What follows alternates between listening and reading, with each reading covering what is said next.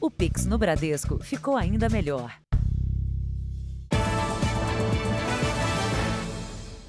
Olá, boa noite. Boa noite. São Paulo registra a cada dia cerca de 24 roubos no interior de veículos. Isso significa quase um assalto por hora no estado. Entre os principais alvos dos criminosos estão os carros por aplicativo. Em meio ao trânsito, não só motoristas, mas também passageiros se tornam presas fáceis para os assaltantes.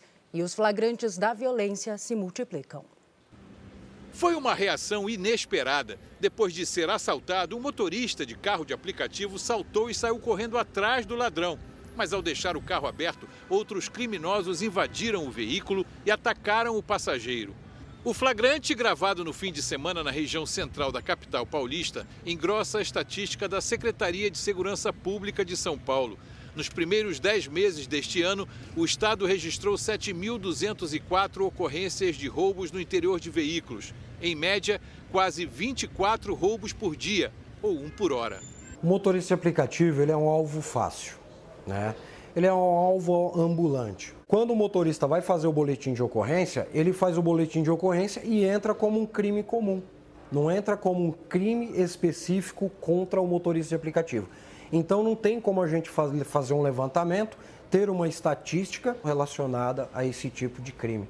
Os motoristas de aplicativos dizem que os assaltos aqui na região central da cidade têm sido frequentes e que os criminosos agem a qualquer hora do dia ou da noite. Por isso, quando eles circulam por aqui, a atenção é redobrada e o medo também. Esta realidade bateu de frente com o Luiz Ratada duas vezes este ano, a mais recente na semana passada. Tinha muito trânsito, estava parado, né? Ele jogou uma, acho que uma bolinha de ferro, parece um tiro, né? Depois me falaram que é uma bolinha de ferro, um chumbo, alguma coisa do tipo, né? Não sei exatamente. O assalto foi no mesmo lugar onde ele foi atacado pela primeira vez, em julho, quando parou no sinal. Além do prejuízo, o assalto deixou três pontos no braço dele. Era um outro carro, não tinha a película, era clara e era à noite, de madrugada. Aí foi do meu lado, ele quebrou o vidro, pegou o celular e saiu correndo também. Mesmo com medo, Luiz continua aceitando passageiros nos lugares onde foi atacado. Eu evito, mas nunca deixo de ir porque ali estão as corridas, ali tem turista, ali tem. A cidade se movimenta muito ali, então não tem como deixar de passar por aquele local. Veja agora outros destaques do dia. Lula e Alckmin são diplomados pela Justiça Eleitoral. Salário mínimo sobe para R$ 1.302 em 2023. Boletim diz que Pelé apresenta melhora. Começa o julgamento do anestesista preso pelo estupro de gestante. Frio extremo provoca caos e mortes no Reino Unido e a história do carroceiro que usou a criatividade para ajudar a cuidar dos filhos enquanto trabalha.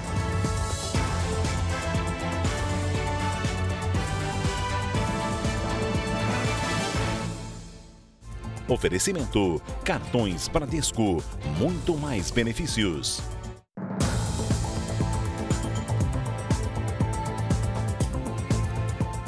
Pessoas foram presas em uma operação contra uma espécie de consórcio para fornecer drogas a quadrilhas. O grupo agia em todo o Rio Grande do Sul. A ação da Polícia Civil aconteceu nos três estados da região sul e em Mato Grosso. Entre os presos está Manuel Dávila, ex-vereador da cidade de Cachoeirinha, na Grande Porto Alegre. Ele seria o responsável por organizar o desembarque da droga. Eles escolhiam locais em áreas rurais é, para evitar chamar atenção, locais em que uma carreta ela conseguiria no turno da noite entrar naquele local sem chamar atenção. O ex-vereador teve a prisão temporária decretada e está sendo investigado por associação ao tráfico. Ele foi localizado no mesmo sítio onde já havia sido preso em 2020, também por envolvimento com o tráfico de drogas. Na época, 800 quilos de maconha foram apreendidos na propriedade. Um ano depois, o político acabou solto pela justiça. A defesa dele nega qualquer envolvimento com os crimes. Segundo a polícia, o grupo criminoso era formado por diferentes facções. Por mês, cerca de 6 toneladas de maconha eram transportadas de caminhão para o Rio Grande do Sul em meio a cargas de grãos que vinham principalmente do Paraguai.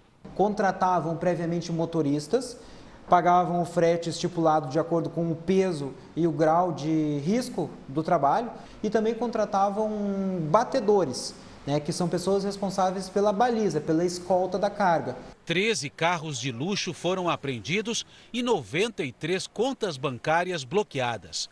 Pedras preciosas utilizadas para a lavagem de dinheiro também foram encontradas. A carga de esmeraldas avaliada em 300 mil reais foi confiscada. O ator Tiago Rodrigues foi agredido numa das regiões mais movimentadas da Zona Sul do Rio de Janeiro. E o repórter Pedro Paulo Filho tem os detalhes. Boa noite, Pedro Paulo. Pois é, Celso, uma boa noite para você, boa noite a todos. Olha, os investigadores vão analisar câmeras de segurança para tentar identificar esses agressores. Tiago Rodrigues contou que foi atacado por cinco homens durante uma tentativa de assalto na noite do último sábado. O ator de 42 anos teve ferimentos na cabeça, ele chegou a ficar desacordado e acabou socorrido somente na manhã seguinte por uma comerciante. Tiago foi levado para um hospital e liberado em seguida. Bom, a polícia já intimou o Tiago Rodrigues a, de, a depor. A assessoria do ator diz que ele está em casa, se recuperando. Celso e Salsi. Obrigado pelas informações, Pedro Paulo. A polícia tenta descobrir a motivação do assassinato de um casal que vendia rifas pela internet. O crime aconteceu numa praia da Bahia e até agora ninguém foi preso. No enterro do casal, amigos e familiares ainda sem acreditar no que aconteceu fica triste, né? Porque acabou uma família. Inara Santa Rosa da Silva, de 39 anos, e Rodrigo da Silva Santos, de 33, foram assassinados na marina de um condomínio de luxo, no litoral de Camaçari, região metropolitana de Salvador. Pouco antes do crime, eles postaram imagens em um passeio de moto aquática nas redes sociais. O casal estava junto havia cinco anos e ostentava uma vida de alto padrão. Os dois eram donos de uma empresa que vendia rifas pela internet, apesar da legislação brasileira considerar a atividade uma contravenção penal, por se tratar de um jogo de azar não regulamentado. Segundo testemunhas, Rodrigo e Rinara foram mortos a tiros por dois homens no momento em que estavam pagando uma conta de consumação na Marina. A polícia tenta agora identificar os autores e investiga se o assassinato tem relação com a venda de rifas. O casal deixou dois filhos, um de 11 e outro de apenas 3 anos. A Justiça do Rio de Janeiro realizou hoje a primeira audiência do julgamento do anestesista preso em flagrante após estuprar uma paciente durante o parto. A audiência foi a portas fechadas. A sessão acontece cinco meses depois da prisão em flagrante do anestesista Giovanni Quintela Bezerra, de 31 anos. Ele responde por abusar sexualmente de uma paciente em trabalho de parto. O crime foi registrado pelo celular de uma das profissionais de saúde que acompanhava a cirurgia e desconfiou. O laudo da perícia constatou que o médico usou sete doses de sedativos potentes na paciente. Pelo menos dois deles não são indicados para cesarianas. O julgamento pode durar até 60 dias e corre em segredo de justiça. Ela tem expectativa que acabe esse pesadelo, né? Que ele seja condenado e aí nós é, é, vamos brigar e lutar com, com, a linha do Ministério Público pela, ela, pela pena máxima aplicada a ele que puder. A Defensoria Pública do Rio, que representa o médico, informou que não vai se manifestar sobre o caso. O anestesista será o último a ser ouvido e vai prestar depoimento por videoconferência. A medida foi tomada para que a vítima não se sinta intimidada. Giovanni está detido no presídio de Bangu 8, em uma cela separada dos outros detentos por causa de ameaças. Em julho, o Conselho Regional de Medicina do Rio aprovou a suspensão provisória do médico que fica impedido de exercer a profissão. O processo que avalia a cassação do registro profissional ainda segue em análise. Além do caso que começou a ser julgado hoje, o anestesista também é suspeito de ter abusado de pelo menos outras cinco mulheres. Uma delas passou por uma cesariana no mesmo dia da prisão em flagrante. Agora é um sentimento de alívio, né? Por ver que tá, o caso está indo para frente, o momento mais frágil da mulher e ter acontecido isso tudo, né? Então a gente quer justiça. Em Minas Gerais, a chuva provocou estragos e deixou mais de 5 mil pessoas desabrigadas ou desalojadas. No interior do estado, um idoso de 69 anos morreu afogado. Foi dia de remover o barro e de jogar fora o que a enchente destruiu. Em apenas uma hora e dez minutos, a tempestade causou vários estragos na parte mais baixa de Sabará, na região metropolitana de Belo Horizonte. Em 42 anos de existência, o abrigo para idosos nunca tinha alagado. Nós acolhemos no momento é, 27 idosas, 90% acamadas, cadeirantes, mas não aconteceu nada de mais grave. Perdemos fraldas, perdemos alimento. Seu Maurílio nem os documentos conseguiu salvar. Agora vou esperar passar essa chuva, limpar, arrancar o barro e depois correr atrás dos documentos de novo. Nas paredes, a marca da inundação. A água chegou a quase um metro de altura. As ruas mais atingidas são as que ficam na parte mais baixa da cidade, como esta aqui. São as ruas mais perto do córrego que transbordou. Além das casas, muitas lojas como essas foram alagadas.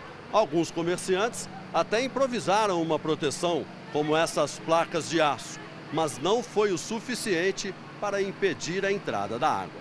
Cai e já começa a entrar, porque é muito lixo que eles jogam nos, rios, nos córregos, na, nos bueiros, aí os bueiros tampam tudo, a água sobe. Em todo o estado já são mais de 4 mil desalojados e 1.100 desabrigados. 80 cidades decretaram situação de emergência. Em Bertópolis, no Vale do Mucuri, um homem de 69 anos morreu afogado. Em Governador Valadares, leste de Minas, a chuva provocou incidentes. Não, a placa, a placa caiu em cima do carro. Ó. Se tivesse alguém sentado no banco traseiro, aí, livramento de Deus. Com tantos estragos, a população está assustada. A preocupação continua, né? Torcer para não chover mais. Torcer para não chover mais e em maior quantidade, né? Porque aí o negócio pro nosso lado vai ficar feio. Vamos saber então como é que fica a previsão do tempo com a Paloma Poeta. Paloma, boa noite para você. Ainda vai chover forte em Minas Gerais? Vai sim, Salsi, principalmente na região metropolitana de Belo Horizonte. Boa noite a você, ao Celso e a todos. E os temporais também causaram transtornos em Campinas, interior de São Paulo, ontem e hoje. Ruas ficaram completamente alagadas. Três pessoas precisaram ser resgatadas de um carro que foi levado pela enxurrada, olha só. Elas passam bem. Vamos conferir então os mapas? Muitas nuvens cobrem o país e uma frente fria avança do sul para a costa do sudeste do Brasil. Por isso, há risco para temporais com ventania em toda a região sudeste e também nessa outra área que abrange Goiás, Mato Grosso, Pará e Amazonas. Sendo que na região sudeste da Baixada Santista ao litoral sul do Rio de Janeiro, o grande volume de chuva previsto pode causar enchentes e deslizamentos. Já nas áreas claras do mapa, tempo firme. Em Porto Alegre, um até breve para o calorão, mínima de 18 e máxima de 28 graus. No Rio de Janeiro, faz entre 20 e 31. Em Goiânia, mínima de 21 e máxima de 30. E em Fortaleza, vai de 24 a 33 graus. Em São Paulo, a terça-feira deve ser de chuva forte. Em alguns pontos, podemos ter temporais. Há também risco para alagamentos. Na quarta, a chuva já volta a dar uma trégua e as temperaturas ficam bem mais amenas já a partir de amanhã mesmo. O tempo delivery de hoje é para a Luciana de Ananindeua, Pará. Claro, vamos para lá então. Oi, Luciana. Os próximos dias devem ser de manhãs abafadas, com mínimas de 23 e de 24 graus. De tarde, pancadas de chuva isoladas e aquele calorão com até 33 graus. Você também pode aparecer aqui no nosso telão do Tempo Delivery, junto com a previsão personalizada para a sua cidade. É só enviar seu pedido pelas redes sociais usando a hashtag Você no JR. Salce, Celso. Obrigada, Paloma. Até amanhã, Paloma. No Reino Unido, uma onda de frio levou caos aos transportes com cancelamento de voos e congestionamentos. Três crianças morreram num acidente num lago. Menos 15 graus. A menor temperatura do Reino Unido foi registrada na Escócia neste domingo. A madrugada gelada acendeu o alerta amarelo, que indica mais neve e gelo pelos próximos 10 dias. Na Inglaterra, na cidade de Solihull, a quase 200 quilômetros de Londres, um grupo de crianças caiu na água enquanto brincava num lago congelado. Três morreram e uma quarta está internada. A neve e o gelo impediram o trânsito nas principais estradas do país. Motoristas chegaram a ficar parados por até 12 horas. O mau tempo também interrompeu o serviço de trem. Passageiros com viagens marcadas foram aconselhados a ficar em casa. Caos também nos aeroportos. Mais de 100 voos foram cancelados desde ontem. Por motivos de segurança, algumas escolas suspenderam aulas nesta segunda-feira. As baixas temperaturas e a neve chegando antes mesmo do inverno aqui no Reino Unido preocupam diante do atual cenário econômico. Parte da população enfrenta dificuldades para pagar as contas de energia que dobraram de valor. Para amenizar o problema, vários espaços públicos, como esse aqui em Londres, estão sendo abertos pelo país para receber durante o dia quem não tem condições de manter o aquecedor ligado em casa. Ao todo, são mais de 3.200 abrigos espalhados pelo território britânico. As festas de fim de ano se aproximam e com elas chegam mais despesas. A Patrícia Lages já está aqui para a gente saber como comemorar sem passar da conta, né, Patrícia? Boa noite para você. Dá para festejar sem se arrepender depois? Precisa, né, Salsi? Boa noite para você, para o Celso. Boa noite para você de casa tem que fazer parte das comemorações e entrar o ano novo, sem dívidas. O 13º, as férias e os abonos ajudam nas despesas de fim de ano. Mas antes de sair gastando, é preciso garantir o pagamento das contas de janeiro, como o IPTU, o IPVA e as despesas escolares, como matrícula, uniformes e materiais. Agora, também é importante considerar as previsões de aumento os artigos escolares, por exemplo, devem subir entre 15% e 30% em 2023. O reajuste no preço dos veículos também eleva o valor do IPVA. E quanto ao IPTU, pelo menos três capitais brasileiras estudam aumentar o imposto, o imposto no ano que vem. São elas aqui: Curitiba, Cuiabá e Salvador. E Patrícia, quais seriam as dicas aí para garantir tanto uma ceia econômica quanto alguns presentinhos também? Não pode ficar sem presentinho, Não, né, tá. Salsi? Olha, nessa hora a criatividade pode ajudar bastante. Para não haver desperdício, defina o número de convidados e calcule a quantidade de alimentos por pessoa, assim como acontece nos bufês profissionais. Na hora da lista de ingredientes, evite aqueles produtos tradicionais porque eles já subiram de preço desde o começo do mês. Sabe o cardápio coletivo, aquele onde cada um leva um pratinho? Esse é sempre bem-vindo. E vale também aquela contribuição em dinheiro para ajudar nas despesas com a ceia. E na hora dos presentes, o amigo secreto ou amigo oculto pode ser uma saída divertida e econômica. Ninguém fica sem presente e o orçamento agradece. Salce. Obrigada, Patrícia, pelas dicas. Boa noite para você. Boa noite. Veja a seguir o novo boletim médico sobre a saúde de Pelé. E veja também, argentinos e croatas esquentam a torcida para o confronto que vale uma vaga na final da Copa.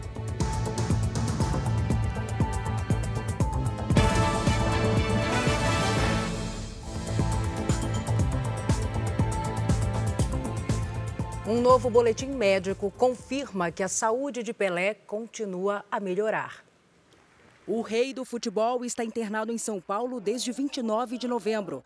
De acordo com os médicos, a internação foi necessária para a reavaliação do tratamento de um tumor de cólon. A doença foi diagnosticada em setembro de 2021. De acordo com o hospital, Pelé continua apresentando melhora do estado clínico, em especial de uma infecção respiratória. Ele segue em quarto comum, consciente e com sinais vitais estáveis. Não há previsão de alta.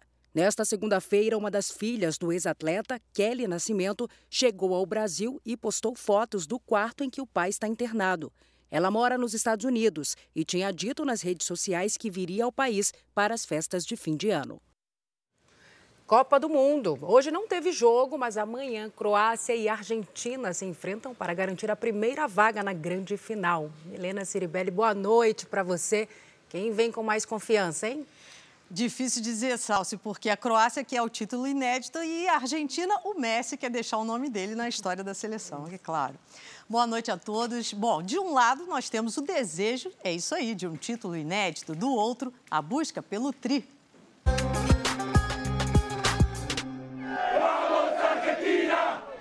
Vestidos de azul e branco, os hermanos é que fazem a festa pelos bares e ruas de Doha, como se fossem os donos do futebol.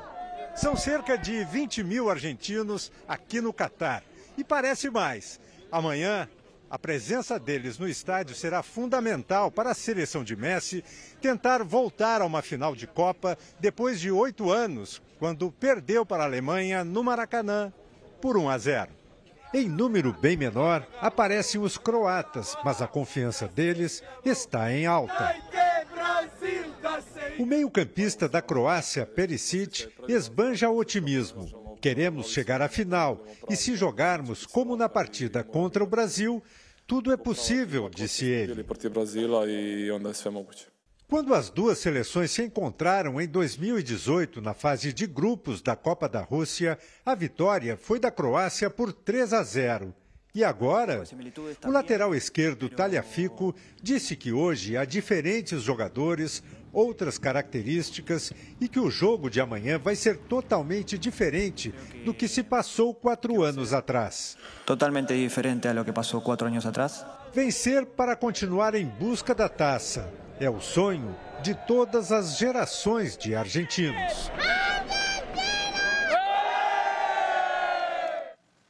Vamos ver o que, que essas seleções vão fazer, né? Eu volto então amanhã com as notícias da Copa e você fica sabendo tudo sobre o Mundial no R7. Salce, Celso. Obrigada, Milena. Até amanhã. Amanhã, Milena. É.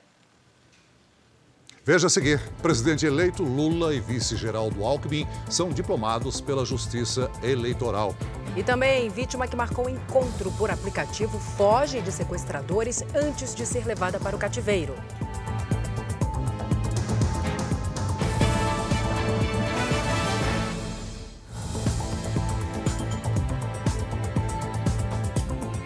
Em São Paulo, um homem conseguiu escapar de criminosos no momento em que era levado para um cativeiro.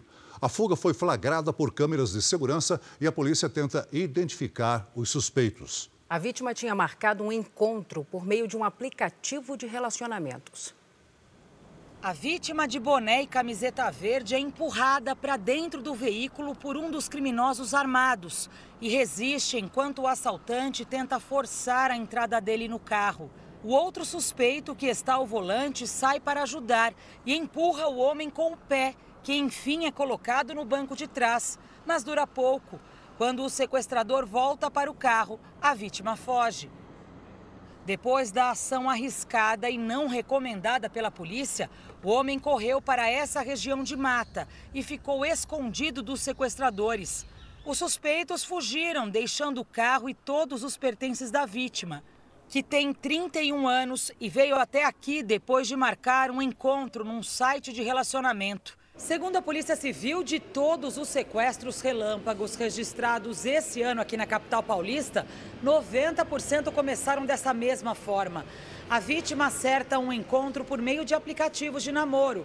No local e hora marcada, é surpreendida pelos criminosos o criminoso conduz a vítima até um local que ele quer, no horário que ele quer, à noite, num local que não tem câmera, muitas vezes já do lado do cativeiro, eles não precisam ficar rodando com a vítima no cativeiro, o celular já aberto, porque ele está se comunicando com o criminoso e a vítima se comunicando pelo telefone. Para evitar ser vítima desse tipo de crime, é importante tomar alguns cuidados. A gente tem alertando para marcar em local público, fazer uma chamada de vídeo, essencial chamada de vídeo. Ele vai encontrar com uma pessoa e não existe uma, um áudio, por exemplo, então ele não sabe nem se existia mulher de fato. É muito fácil você criar um perfil de aplicativo de, de, de encontro fake. O presidente eleito Luiz Inácio Lula da Silva e o vice Geraldo Alckmin foram diplomados hoje sob forte esquema de segurança no Tribunal Superior Eleitoral houve manifestações contra o petista. O esquema de segurança montado no TSE impediu que atos programados nas redes sociais fossem realizados perto do tribunal. Mas a poucos quilômetros dali, em frente ao Palácio da Alvorada, simpatizantes de Bolsonaro se reuniram para protestar contra Lula. A diplomação é o reconhecimento do fim do processo eleitoral a cerimônia garante a realização da posse em 1 de janeiro de 2023 e encerra o período para apresentar ações judiciais que contestem a eleição. Na cerimônia, que durou pouco mais de uma hora, Lula lembrou da primeira diplomação, em 2002. Em primeiro lugar, quero agradecer ao povo brasileiro pela honra de presidir pela terceira vez do Brasil.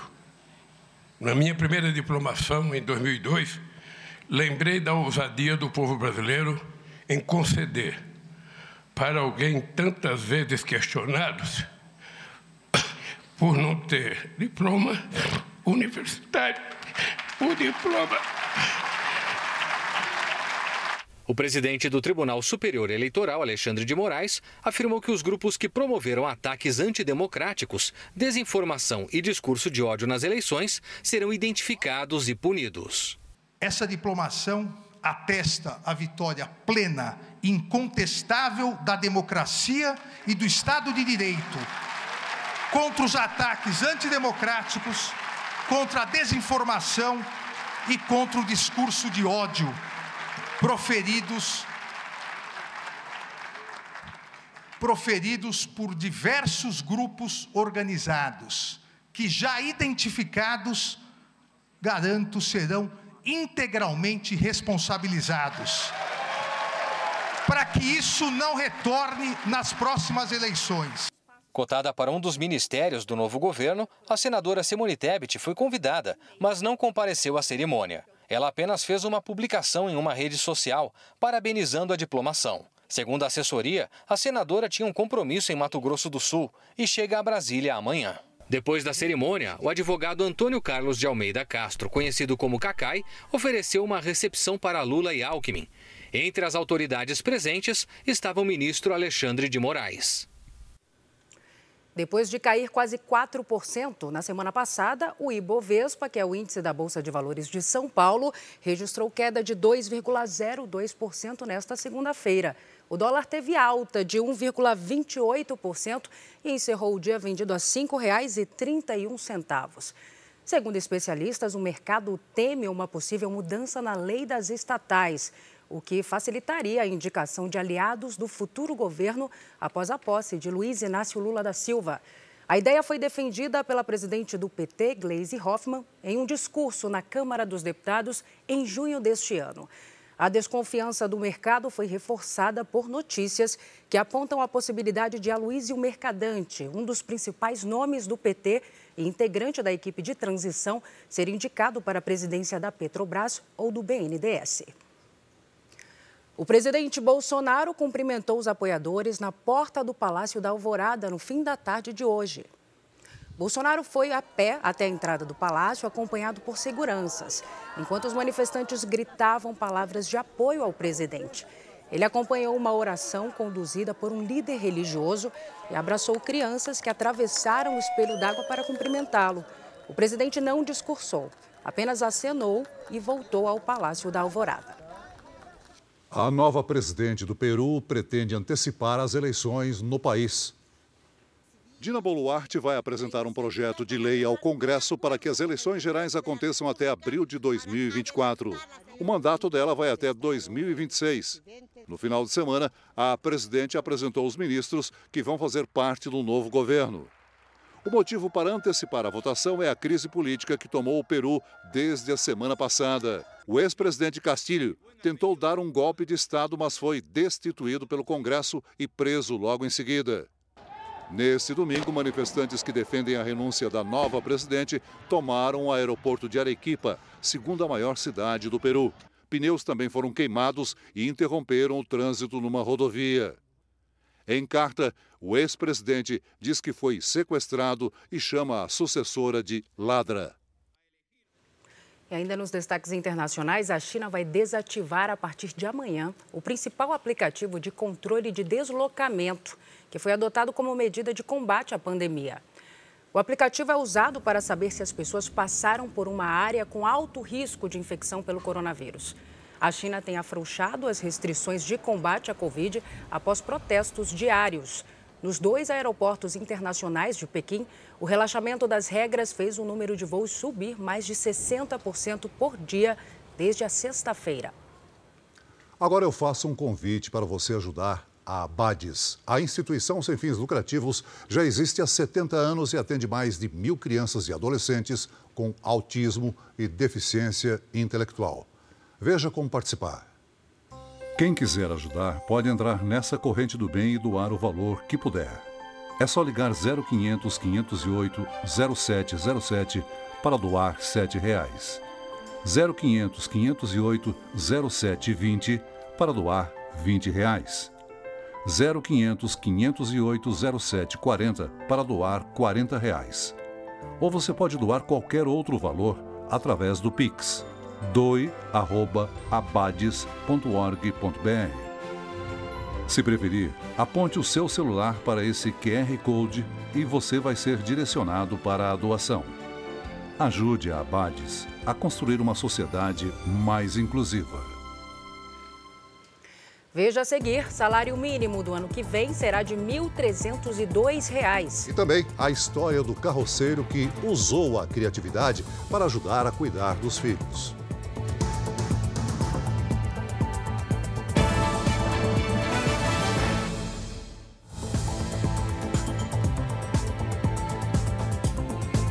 Presidente da Ucrânia, Volodymyr Zelensky, pediu gás natural e armas de longo alcance ao G7, grupo dos países mais ricos do mundo. O apelo foi numa reunião por videoconferência. Zelensky também propôs que os países realizem uma cúpula pela paz na Ucrânia e pediu que a Rússia retire as tropas do território ucraniano até o Natal, além de dar um passo significativo para acabar com a guerra. O conflito começou em fevereiro. O Irã executou hoje um jovem de 23 anos acusado pelo assassinato de dois agentes de segurança durante um ato contra o regime. É a segunda pena de morte aplicada a um manifestante desde setembro. Ele foi enforcado em público nesta manhã.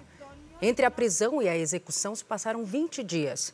O manifestante teria atacado os agentes com uma faca. Os protestos se espalharam pelo país depois da morte de uma jovem sob custódia policial por não usar o véu conforme a lei. Em Cabul, capital do Afeganistão, três homens abriram fogo dentro de um hotel. Eles foram mortos pelas forças de segurança e pelo menos 18 pessoas ficaram feridas. Este vídeo mostra o momento em que uma pessoa pula do prédio para escapar dos disparos dos terroristas. Não há informações sobre o estado de saúde dela. Durante o tiroteio, houve uma explosão seguida por um incêndio.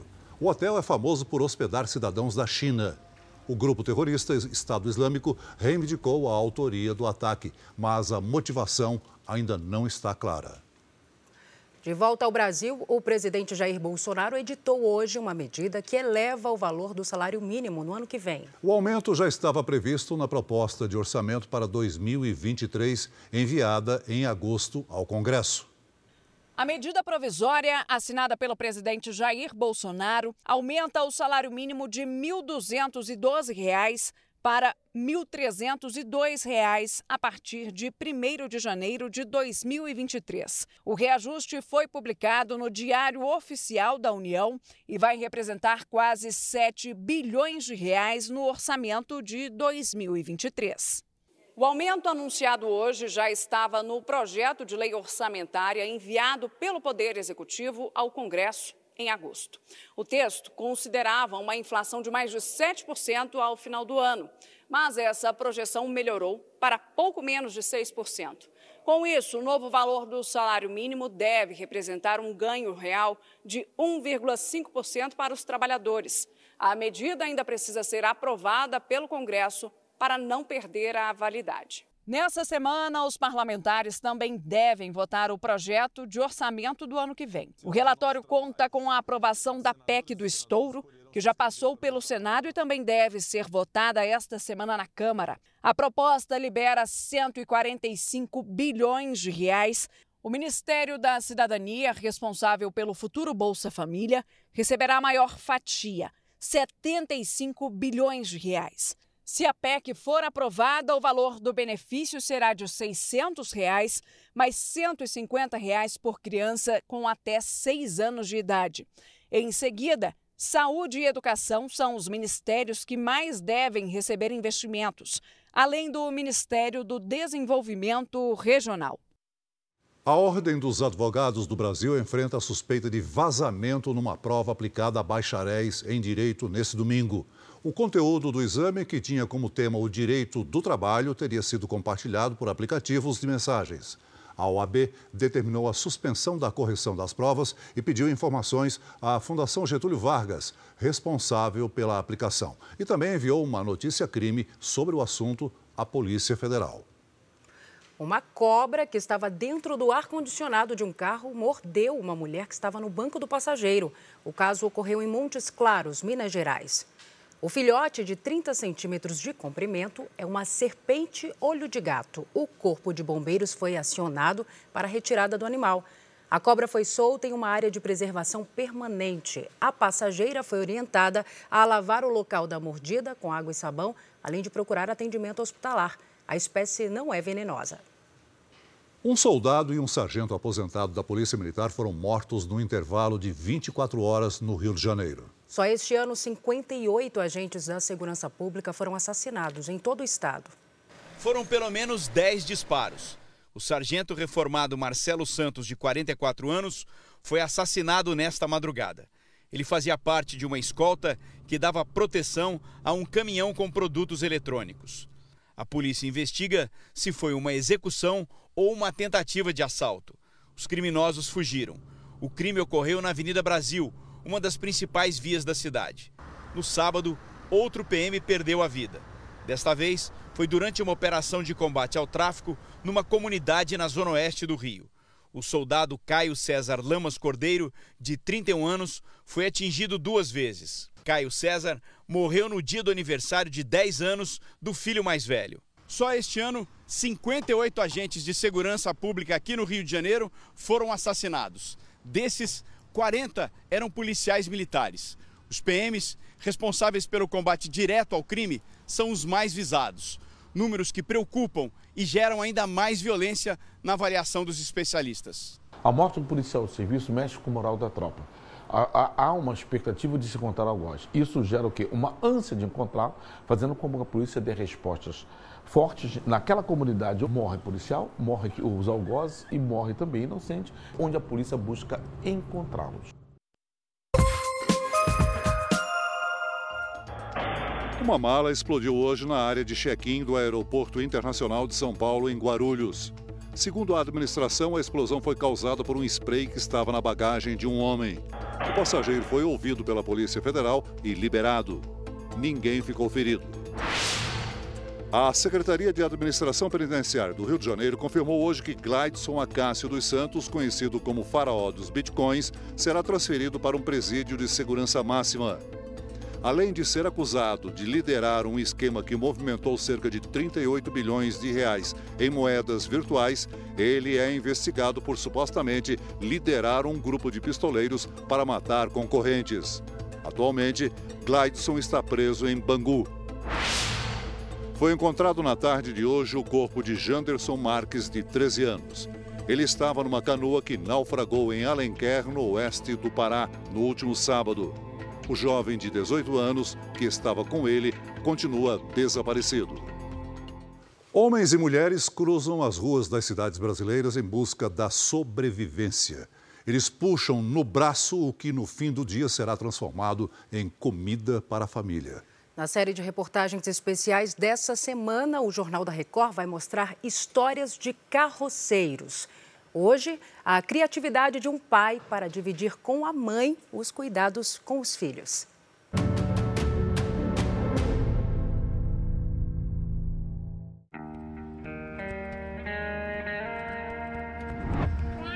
Do alto, trepidando sobre o asfalto quente. É a visão do mundo para essas duas crianças. O trabalho do pai, o catador de lixo reciclável, Sidney, não poderia ser mais pesado. Mas para os meninos, na maior parte do tempo, o ganha-pão parece uma brincadeira, um passeio. Se o ex-segurança está na rua, na caça do que pode ser reaproveitado no lixo urbano, é principalmente pelos meninos. Esses e todos aqueles que ficaram em casa, vigiados de perto pela mãe Luciene.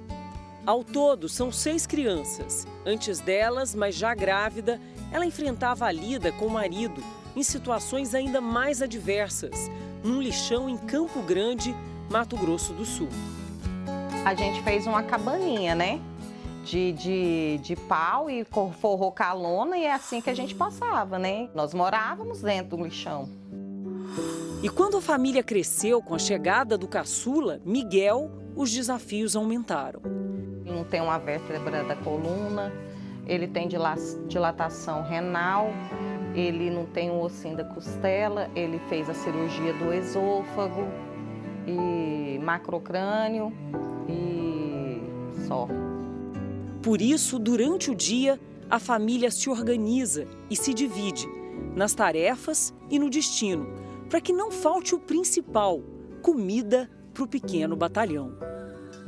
Para tentar ajudar a esposa Luciane com as crianças, já que são muitas e não tem creche para todas, o Sidney, há cerca de um ano, teve uma ideia que tem facilitado a vida da família. Ele instalou duas cadeirinhas de bebê como essas aqui, uma para o Davi, de três anos, e outra para o Isaac, de um ano e oito meses. E assim eles seguem juntos no dia de trabalho. Tchau, meu bem. Bora, bora, bora! Assim começa uma jornada de 30 quilômetros, todo dia. Tem dia que eu levanto que eu não consigo colocar o pé no chão. Na tração firme do carrinho, um Sidney obstinado vai deixando para trás a cidade de Aparecida de Goiânia, onde mora, rumo à rodovia. Mas nada, nada que possa ter algum valor para reciclagem fica pelo caminho.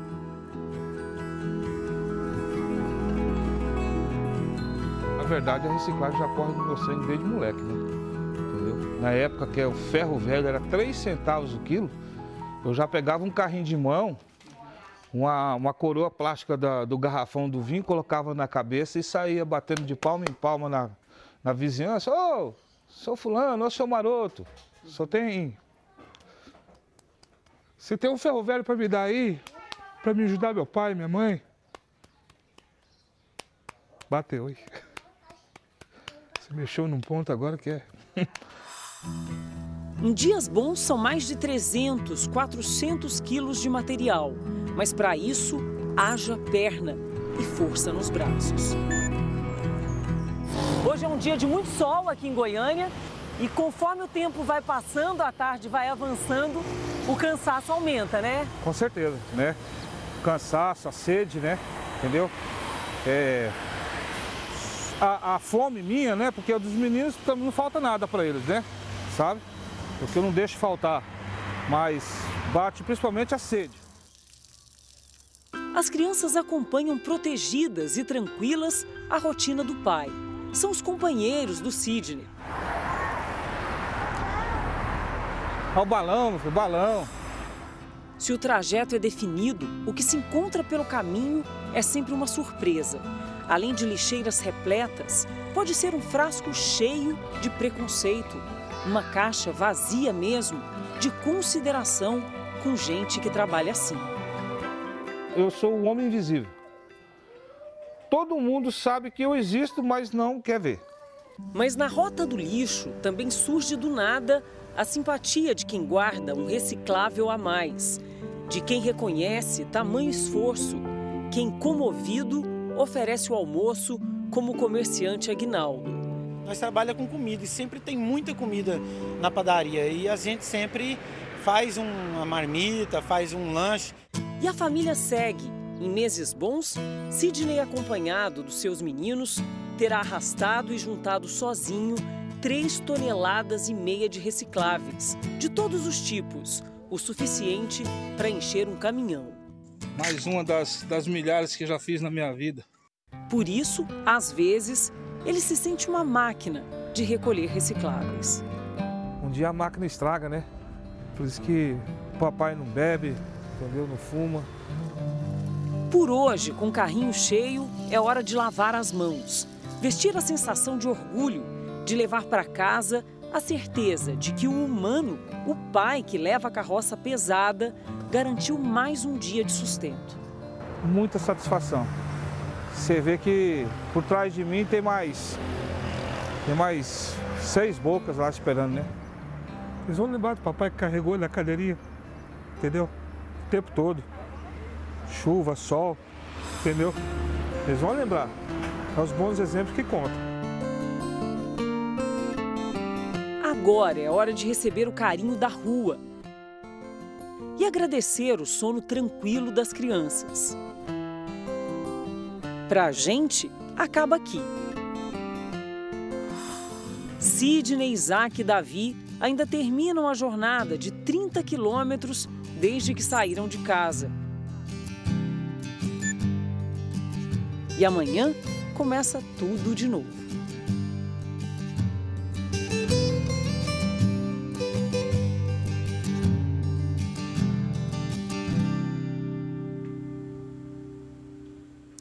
O Jornal da Record de hoje termina aqui. Essa edição na íntegra e também a nossa versão em podcast estão no Play Plus e em todas as nossas plataformas digitais. E à meia-noite e meia tem mais Jornal da Record. Fique agora com Jesus e logo após Amor Sem Igual tem eliminação e formação da roça surpresa em A Fazenda. Boa noite, cuide-se, tchau. Boa noite.